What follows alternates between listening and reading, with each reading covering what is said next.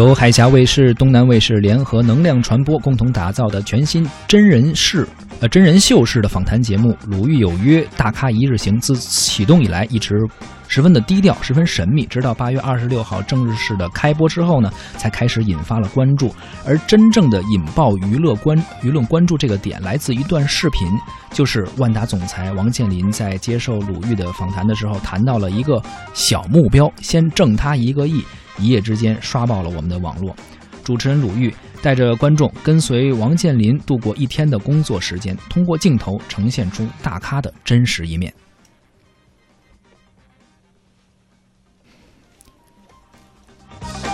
下面我们来听一下啊，这段音频就来自《鲁豫有约·大咖一日行》，就是王总说到“先挣一个亿”这个小目标。有那句俗话：“心有多大，舞台多大。”但是这个心。和舞台是一个逐渐放大过程。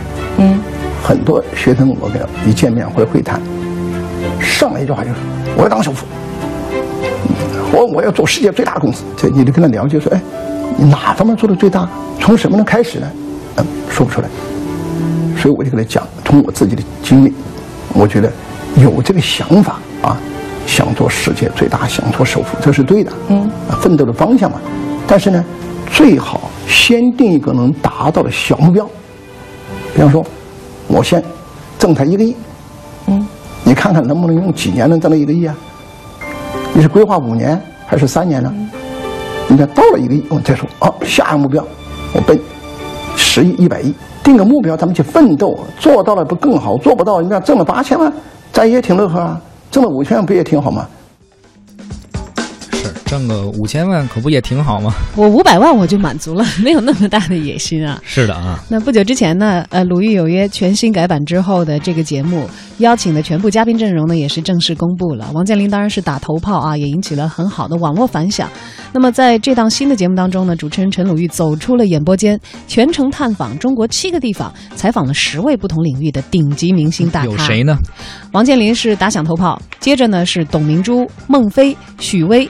杨丽萍、梁咏琪、叶童、林芳斌、周鸿祎，还有杨紫琼，他们都已经确定会成为这档节目的拍摄和访谈的对象了。可以说是横跨商业、财经、文化艺术等多个备受关注的领域，而且所有的嘉宾应该都算是该领域数一数二的人物了啊！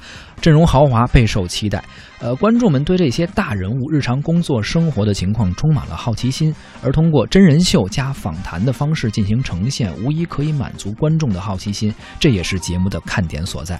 比如在首期节目当中呢，王健林展示了自己的神秘的收藏，展开了一幅又一幅的名画啊，让很多的观众是大开眼界，其中不乏这个毕加索的真迹啊，嗯，还带着鲁豫走进了万达的食堂，他的私人飞机里头什么样，大家也都看到了。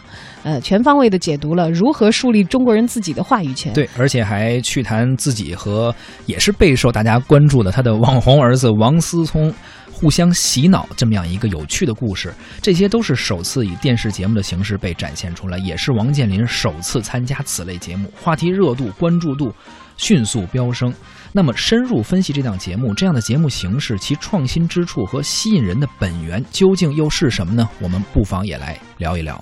也欢迎大家积极的参与到我们的节目直播探讨当中啊！其实我个人感觉，我已经是很久不看《鲁豫有约》的一个人了。嗯，因为其实访谈节目，我认为已经是上一个时代的产物。对，那个时候大家了解明星啊、名人的渠道很有限，大家可能只能够通过他们露面综艺节目、露面访谈。而现在综艺节目的尺度也开了，大家不再是明星你就来表演一个节目，不但跟你玩耍，还挖你的料，还给你弄一些人设，还有各种各样的游戏啊。而在真人秀的全面冲击之下，再加上又有微博了，又有微信了，甚至都开直播了。我为什么还要再听这个明星坐在直播间访谈，一板一眼的说那些你想说但是我不想听的话呢？没错，其实说到真人秀节目啊，现在可谓是电视荧屏上非常炙手可热的这样一种形式。任何一个一线卫视频道，你就算吧，都能拿得出那么一两个。有名的、有品牌招牌的真人秀，对你说，但凡没有一个能够叫得响的真人秀节目，他都不好意思说自己是一线卫视。所以呢，呃，在看访谈节目，其实应该说十年、二十年前是这样一个比较受欢迎的节目形式，但是现在确实不是了。就像现在的真人秀一样，你自己一个卫视都没有拿得出手的当家的访谈节目，你好 像也都说不过去，是吧？没错，那个时候人们很愿意看或者说听主持人。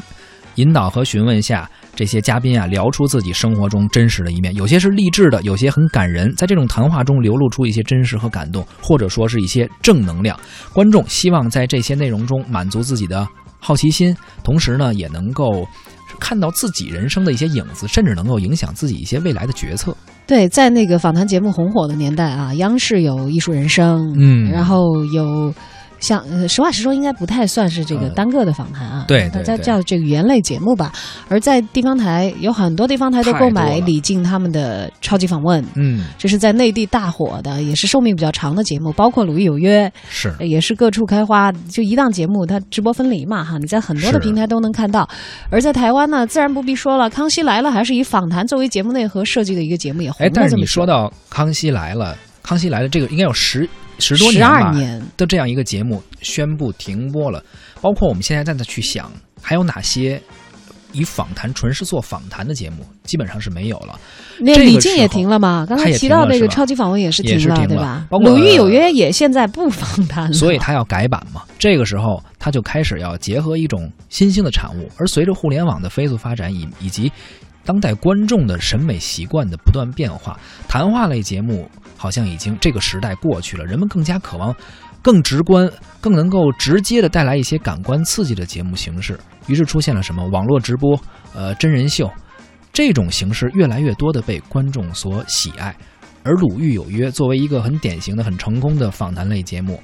啊，当时还被誉为是十五年来《时代周刊》嘛评的中国最具有价值的电视节目之一，所以它也面临着一个非转不可的局面了，必须要转型，不转型就是被淘汰。这不是一个选择题或者判断题，而是一道必答的论述题，因为你要确定你怎么去改。而他选择是什么？加入真人秀的元素，哎。大咖一日行就是在这种形式上进行了一个突破。首先呢，鲁豫是走出了演播室，带着他整体的团队去探访嘉宾的生活空间啊。这种空间的局限一打破呢，视野一下子就开阔了很多了。而本来我们也知道，访谈以嘉宾为核心，鲁豫强就强在一来能够约到很厉害的嘉宾，有这个资源啊；二来能够有他的能力，在嘉宾到了他的话语场的时候。呃，给大家爆出更多你在其他地方听不到的一些料啊！而现在呢，走出了演播室，在演播室当中，嘉宾是客人；而现在呢，到了嘉宾自己的主场，嘉宾就变成了主人了。所以，其实我们在做节目的时候，有时候也会请嘉宾。往往嘉宾来的时候，前十分钟可能他是放不开的，他还要有一个进入状态。无论他是多大的咖，对吧？但是这个你去到他的主场了，又不一样了。对我欢迎你到我这儿来，然后侃侃而谈，就包括这个王健林招待鲁豫吃饭呀啊，还有去参观他们公司的各个部门啊等等等等，呃，甚至包括吃公司餐厅的韭菜盒子这种很自然的这些生活的这个环节呢，都通过镜头得以展现。所以这种反客为主的方式引发了一个非常奇妙的效应，嘉宾的表达会更加自然、更加自信。毕竟到了我的地盘了啊，我就不用拘着了，更加真实，不会有那个刚进演播室可能先懵一下。那种感觉，嗯，然后渐渐的来适应主持人的说话的节奏啊，等等等等，而且这种真性情的流露的话，也会。让这个镜头能够捕捉的细节更多，对，就比如说自豪感，你会看到这个王健林谈吐之间的霸气啊，是吧？呃，这样的方式呢，其实可以给观众还原的内容也更丰富、更真实、更有人情味儿一些。没错，这些在摄影棚中可能是看不到的。呃，最近流行这么一句话，叫“自古真情留不住啊，唯有套路得人心”。其实说这句话，并不是说我们多么喜欢套路，并不是大家认可这句话，恰恰是人们一种无奈的表现。恰恰是这种讽刺，说现在全是套路，你看不到太多真诚的了。嗯，对，所以你说，其实请到一个嘉宾来到直播间也好，或者演播室也好，往往一般啊，节目要求肯定会有一些程式化的东西，或者会准备一些提纲。这个呢，你不能说它呃，不能说是套路，但是可能会有一些局限。但是他这种走出去，真正用一种真人秀的方式，他不知道未来下一步会发生什么。包括我看那预告片，他们去当时新开业的那个万达游乐园吧，啊，真的就停电了。当然我不知道是不是安排的啊，如果真的是设计的话，那这个套路太深了。就是说他会有一些突发情况。这个可能也是观众希望看到的很真实的一面。对，你想突然停电了，哎呀，这大脑袋在这儿呢，王健林在呢，那底下分管这个事儿的这个中层领导肯定是一脑袋汗都出来了。是，哎，观众就爱看这个。对，但是又当着镜头，就可能 平时老板就拍桌子了，说你这怎么回事啊？但是在这个节目当中呢，王健林也只是严肃的说：“你这个要挨批评，挨批评啊，还是留了一些情面。”就不知道事后这个负责电力的这个领导怎么样。反正当时应该是没发火。嗯，那。那么抛开这些节目的形态的分析啊，我们仅仅作为一个普通观众，简单的来看一看，就是这样的节目在我们的眼中哪些会吸引你呢？嗯也欢迎大家来跟我们进行实时的文字信息互动啊。哎，有一些网友也发看过来了他们这个节目，的留言，也在说啊，有一位 ACDC Love 说，看到大咖的日常生活，听到他们在某一领域的成功，呃，经验。讲授给我们和他们的做事之道，或多或少还是有一些收获的。哎，这是感觉有一些正能量。对，还有一位朋友说，呃，我其实就关心王健林，我平时也挺崇拜他的，嗯但是能够得到他具体消息的途径倒是不多。有这样的节目的话，能够看一看，哎，传说当中的人物究竟是什么样的，挺好的。满足他的这个好奇心哈。对，嗯，哎，我们基本上对于这些传说中的人物都会有难以抑制的这样的好奇。是的我，记得之前还有人拍王思聪，就到他在银泰的公寓里头啊，嗯这个还是外国的记者，然后看看他啊，他的客厅什么样的呀，他的这个卧室什么样的呀，首富家的儿子过的什么样的生活，大家都会有这样的好奇。好奇心都会有啊。包括还有老鼠爱猫说，看了这期节目，觉得中国需要这样的企业家，他感觉到了一些正能量。因为王健林在节目中一直在说，应该中国人应该制定一些标准，文化怎么怎么样。呃，可能他这位听友从这个节目中感受得到一些正能量。还有宇宙漫步说，不管是贫穷还是富有吧，通过这些节目可以看到，在情感上，好像父母亲对孩子都是一样的。这些大咖在生活里也是人之父母。我看到的是浓浓的温情的部分。嗯，他应该听到了王健林讲和王思聪之间的那些互相洗脑是吧？嗯，哎，你觉得他们俩要互相洗脑的话，会哪家强呢？我觉得王总可能会稍微有点示弱，因为那个小王总啊，可能会有一他的思维应该比较快，他会用一些很多网络的一些思维方式，而王那健林期节目恰恰我还没看到那个部分。是我也我也没看那个部分，我是觉得王王健林在讲一些比较大格局的事情。他应该是占优势的，但是如果真的是互相洗脑的话，还真说不好。